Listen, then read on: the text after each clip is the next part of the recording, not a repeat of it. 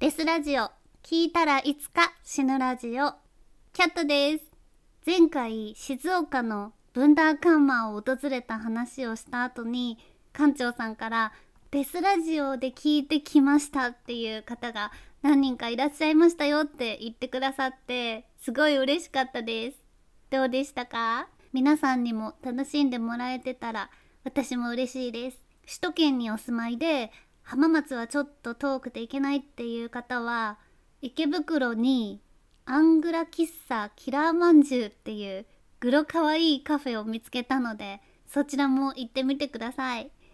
おぞまシーズっていうバンドのボーカルの方のご夫婦が経営されてる小さいアットホームなカフェでこの間葛西潤のデスマッチ見に行く前に初めて行ったんですけどおどろおどろしくて可愛いパフェが食べれてすごい幸せでした。あと私からも告知があります。今月9月にまたアート展を開催することになりました。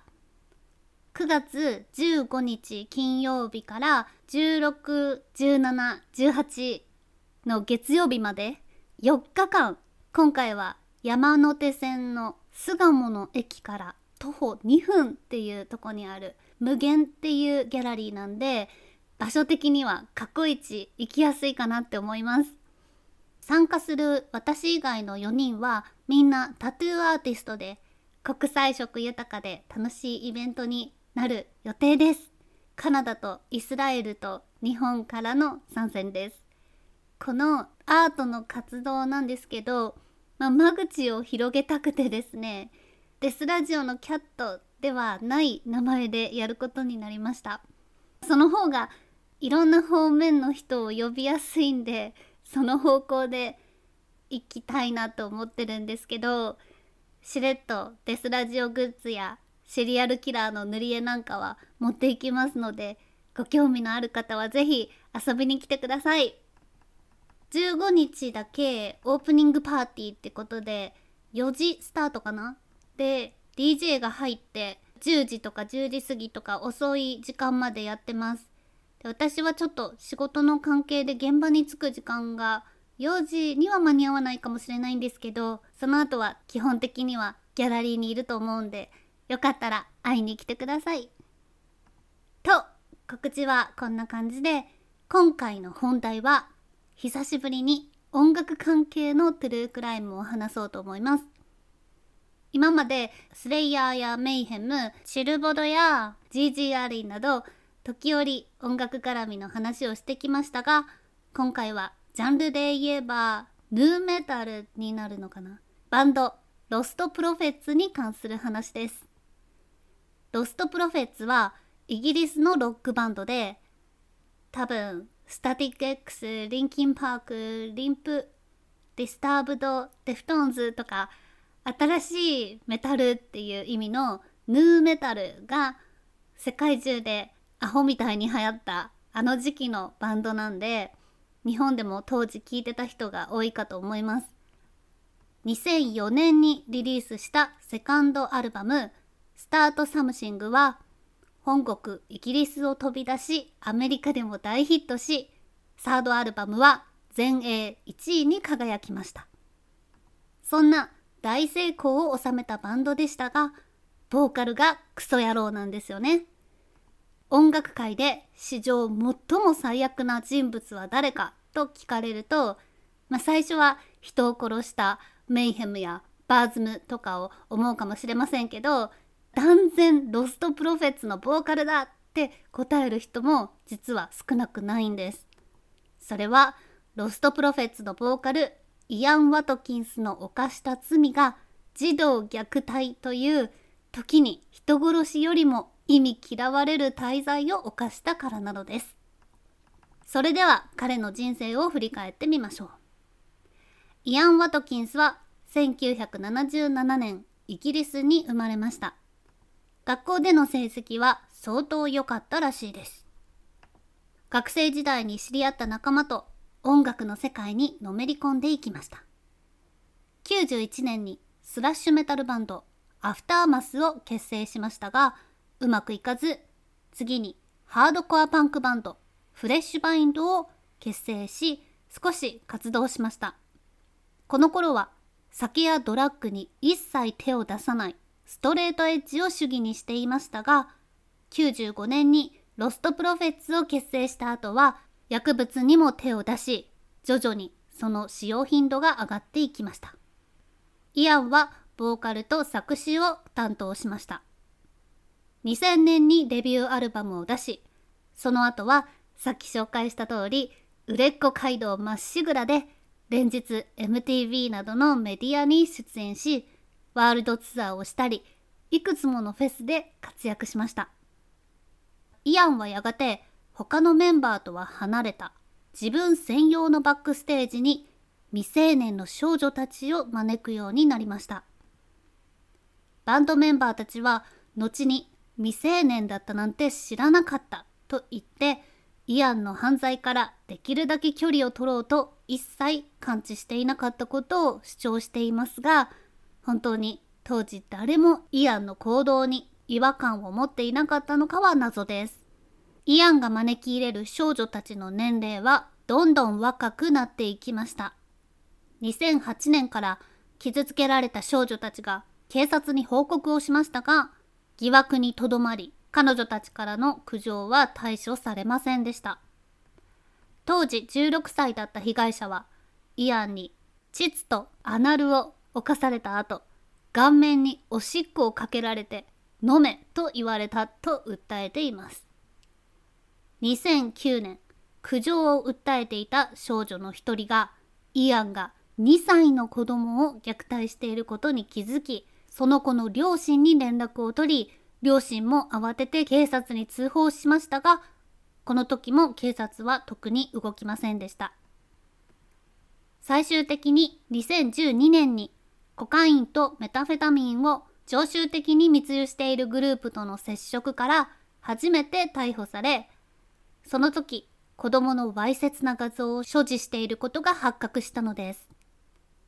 彼の自宅のコンピューターには1歳の赤ちゃんとの性行為の様子を収めた動画が見つかりました。また動物を相手にした循環ポルノも多数所持していました。そのことから言い逃れできず児童への性的暴行3件児童のわいせつ画像の撮影作成。所持6件。動物への性行為を含む過激なポルノ画像の所持1件についてついに有罪を認めました。ある被害者の母親に「お前は俺のものだ」つまり「お前の赤ちゃんも俺のものだ」という超気持ち悪いメールを送っていたことも発覚しました。またイアンのパソコンのパスワードは大文字で IFUCKKIDZ IFUCKKIDS でした。ペドファイルイアン・ワトキンスは逮捕され懲役29年を言い渡されました、まあ、かなり短いです。バンドは即解散二度とライブもしないと宣言しました。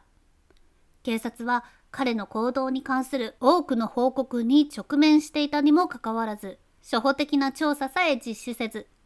もっと早く彼を裁きその犯行をとどめられていたのに少女たちの声を聞き入れなかったことに対し当然ながら批判されました。イアンは今も刑務所の中ですがつい数日前2023年8月5日に3人の受刑者に6時間にわたってボコられたようです。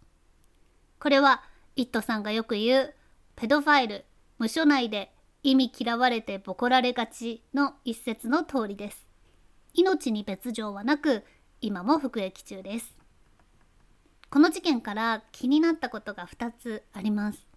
1つ目は有名になって大金持ちになって権力を得た人間は誰しも子供を虐待したくなるのかっていうことです。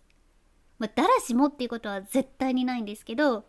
エプスタインとかマイケル・ジャクソンとか大金持ちの秘密の遊びイコール未成年と遊ぶみたいなのがちょくちょくあるじゃないですか。田舎の家庭内で親父が娘をレイプとかは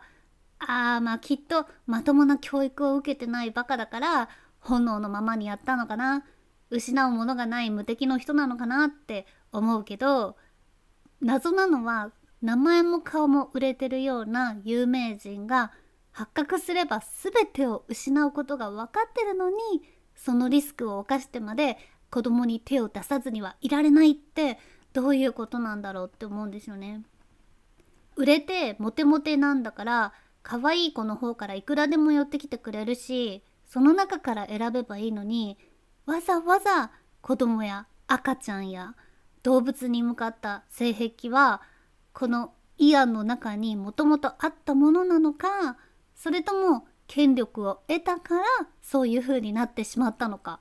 どっちなんだろうって思うんです。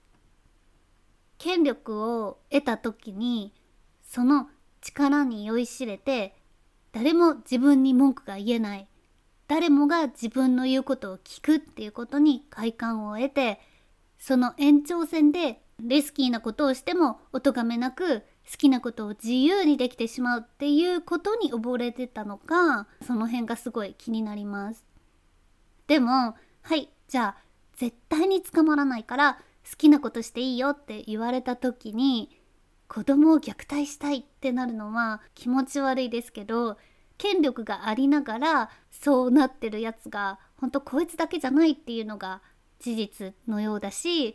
そういう事件を聞くたびに何なんだろうって疑問が浮かびますもちろんそういうやつらの中には本当に力がめちゃくちゃあって一切世間にまだバレてないから今もやり続けてるっていうやつらも絶対ゼロじゃないと思います。あと考えさせられた2つ目は音楽に罪はあるのかっていうことです。このバンドのことを聞いたことがない人はまあ私も通ってないんで曲とか知らなくて Spotify とかで聞いてみようと思って検索したんですけど全部消されてるみたいで出てきませんでした。消された理由はこいつが捕まったせいだと思うんですけど全英1位とかになるぐらいあんなに多くの人が知ってるあんなに人々に愛された曲が今は YouTube くらいでしか聴けないっぽいんですよね。レーベルとかが関係してるのかもしれないしその辺本当の理由はよくわからないんですけどアーティストの本性がクソだと分かっても作品には罪がないとして聴き続けるのか作品もろともキャンセルして燃やすのがいいのかってことですね。当時イアンの大ファンだったという女の子のインタビューではやっぱりこの事件を知る前と知った後ではあんなに大好きだった曲を同じ気持ちで聴くことはできなくなったと答えています。イアンが出ている雑誌は全て購入し彼のルックス歌詞声など全てが大好きだったからなおさらショックだっていうその気持ちはわからなくはないです。でも Spotify とかメイヘムとかバーズムはあるんでそこもちょっと謎ですよね。ロストプロフェッツを聞くからってロリコン慢性ってわけでもないしバーズムを聞くから人殺しをしたいっていうわけでもないじゃないですか。でもまあバーズムは人を殺したから箔がついたってとこはブラックメタルっていうジャンル的に多少なりともあった気がします。まあ、だけどロストプロフェッツは別におどろおどろしさを売りにしたりしてないんでただとことんみんなにドン引きされてるって感じでしょうか。はい以上イアン・ワトキンスの回でした。アップデートの情報は Twitter、インスタで発信しているのでデスラジオで検索してみてください。また毎月パンローリング社からトゥルークライムデスラジオセレクションっていうタイトルのオーディオが発売されてますので Amazon などでデスラジオで検索してみてください。そこではイットさんとのクロストークも収録しているので合わせて聞いていただいて評価もいただけると嬉しいです。なんとこの間ボリューム10を収録したんでもう10巻も出てるってことなんですよ。10まで来て嬉しいです。毎回いろんなテーマでやってるんですけど基本的にはこの無料のポッドキャストでは話してない事件を話してます。そちらも合わせてご覧いただければ幸いです。